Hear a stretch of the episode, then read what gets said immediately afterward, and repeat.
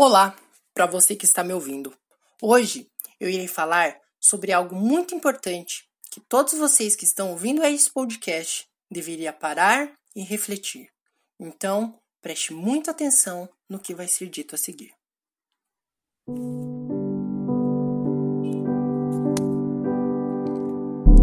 A gente se acostuma, mas não devia.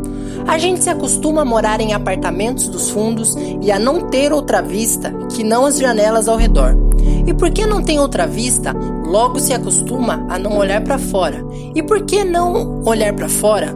Logo se acostuma a não abrir as cortinas, a acender a luz mais cedo. E à medida que se acostuma, esquece o sol, esquece o ar, esquece a amplidão. A gente se acostuma a acordar sobressaltado porque está na hora de tomar o café, correndo porque está atrasado, a ler o jornal no ônibus porque não pode perder o tempo da viagem, a comer qualquer coisa porque não dá tempo para almoçar, a sair do trabalho porque já é noite, a dormir pesado sem ter vivido o dia. A gente se acostuma a abrir o jornal e ler sobre a guerra, e aceitando a guerra, aceita os mortos, e aceitando os mortos, aceita não acreditar nas negociações de paz. A gente se acostuma a esperar o dia inteiro e ouvir ao telefone: Ah, hoje eu não posso ir. A sorrir para as pessoas sem perceber um sorriso de volta, a ser ignorado quando mais precisava ser visto.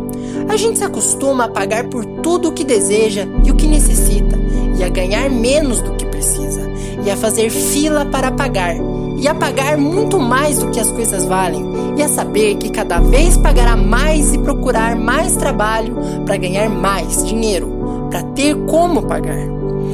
A gente se acostuma à poluição, à luz artificial, às bactérias da água, à morte lenta dos rios, a não ouvir passarinhos, a não ter galo de madrugada, a temer os cães, a não colher a fruta no pé, a não ter sequer uma planta.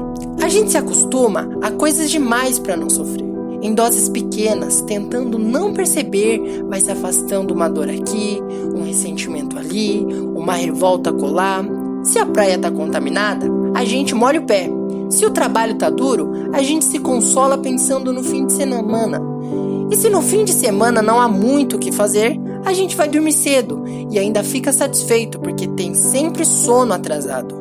A gente se acostuma para poupar a vida, que aos poucos se gasta, e quando de tanto acostumar, se perde de si mesmo. Não paute sua vida, nem sua carreira pelo dinheiro. Ame seu ofício com todo o coração. Persiga fazer o melhor. Seja fascinado pelo realizar, que o dinheiro virá como consequência. Quem pensa só em dinheiro não consegue sequer ser nem um grande bandido, Napoleão não invadiu a Europa por dinheiro. Hitler não matou 6 milhões de judeus por dinheiro. Michelangelo não passou 16 anos pintando a Capela Sistina por dinheiro. E geralmente os que só pensam nele não ganham porque são incapazes de sonhar. E tudo que fica pronto na vida foi construído antes, na alma. A propósito disso, lembro-me de uma passagem extraordinária que descreve o diálogo entre freira americana cuidando de leprosos no Pacífico e um milionário texano.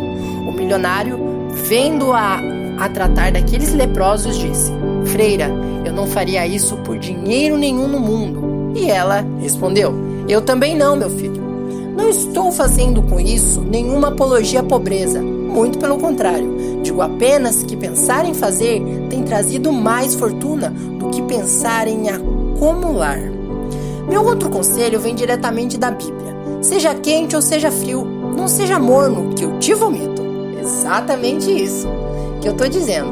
Seja quente ou seja frio, não seja morno, que eu te vomito. É preferível o erro à omissão, o fracasso ao tédio, o escândalo ao vazio, porque já vi grandes livros e filmes sobre a tristeza, a tragédia, o fracasso, mas ninguém narra o ócio, a acomodação, o não fazer, o remanso. Portanto, faça, erre, tente, fale, lute, mas por favor, não jogue fora, se acomodando a, extra, a, a extraordinária oportunidade de ter vivido. Tendo consciência de que cada homem foi feito para fazer história, que todo homem é um milagre e traz em si uma revolução que é mais do que sexo ou dinheiro. Você foi criado para construir pirâmides e versos, descobrir continentes e mundos. Caminhe sempre com um saco de interrogações na mão e uma caixa de possibilidades na outra. Não dê férias a seus pés. Não se sente e passe a ser analista da vida alheia, espectador do mundo, comentarista do cotidiano. Dessas pessoas que vivem a dizer: Eu não disse? Eu sabia. Toda família tem um tio batalhador e bem de vida. Durante o almoço de domingo, tem que aguentar aquele outro tio, muito inteligente e fracassado, a contar tudo o que ele faria se fizesse alguma coisa. Chega dos poetas não publicados, empresários de mesa de bar, pessoas que fazem coisas fantásticas toda sexta-feira à noite, todo sábado e domingo, mas que na segunda não conseguem concretizar o que falaram. Por quê? Porque não sabem ansiar, não sabem perder a pose, porque não sabem recomeçar, porque não sabem trabalhar. Eu digo, trabalhem, trabalhem, trabalhem. Das 8 às 12, das 12, das 12 às 8 e mais se for preciso. Trabalho não mata, ocupa o tempo, evita o ócio, que é a morada do demônio, e constrói prodígios. O Brasil, um país de malandros e espertos, dá vantagem em tudo, tem muito que aprender com os japoneses, porque aqueles japoneses que trabalharam de sol a sol construíram em menos de 50 anos a segunda mega, a segunda maior megapotência do planeta, enquanto nós, os espertos, construímos uma das maiores impotências de trabalho. Trabalhe. Quando digo trabalho, digo também estudem. Somente na leitura, na pesquisa, no esforço é que se ganha conhecimento. Muitos de seus colegas aí dirão que você está perdendo a sua vida, porque você, porque você vai trabalhar, vai estudar enquanto eles veraneiam. Porque você vai trabalhar, estudar enquanto eles vão aos mesmos bares da semana anterior, conversam as mesmas conversas, mas o tempo, que é mesmo o Senhor da razão, vai bendizer o fruto do seu esforço. E só o trabalho que leva a conhecer pessoas e mundos que os acomodados não conhecerão. É isso se chama sucesso. Trabalhe em algo que você realmente goste e você nunca precisará trabalhar na vida.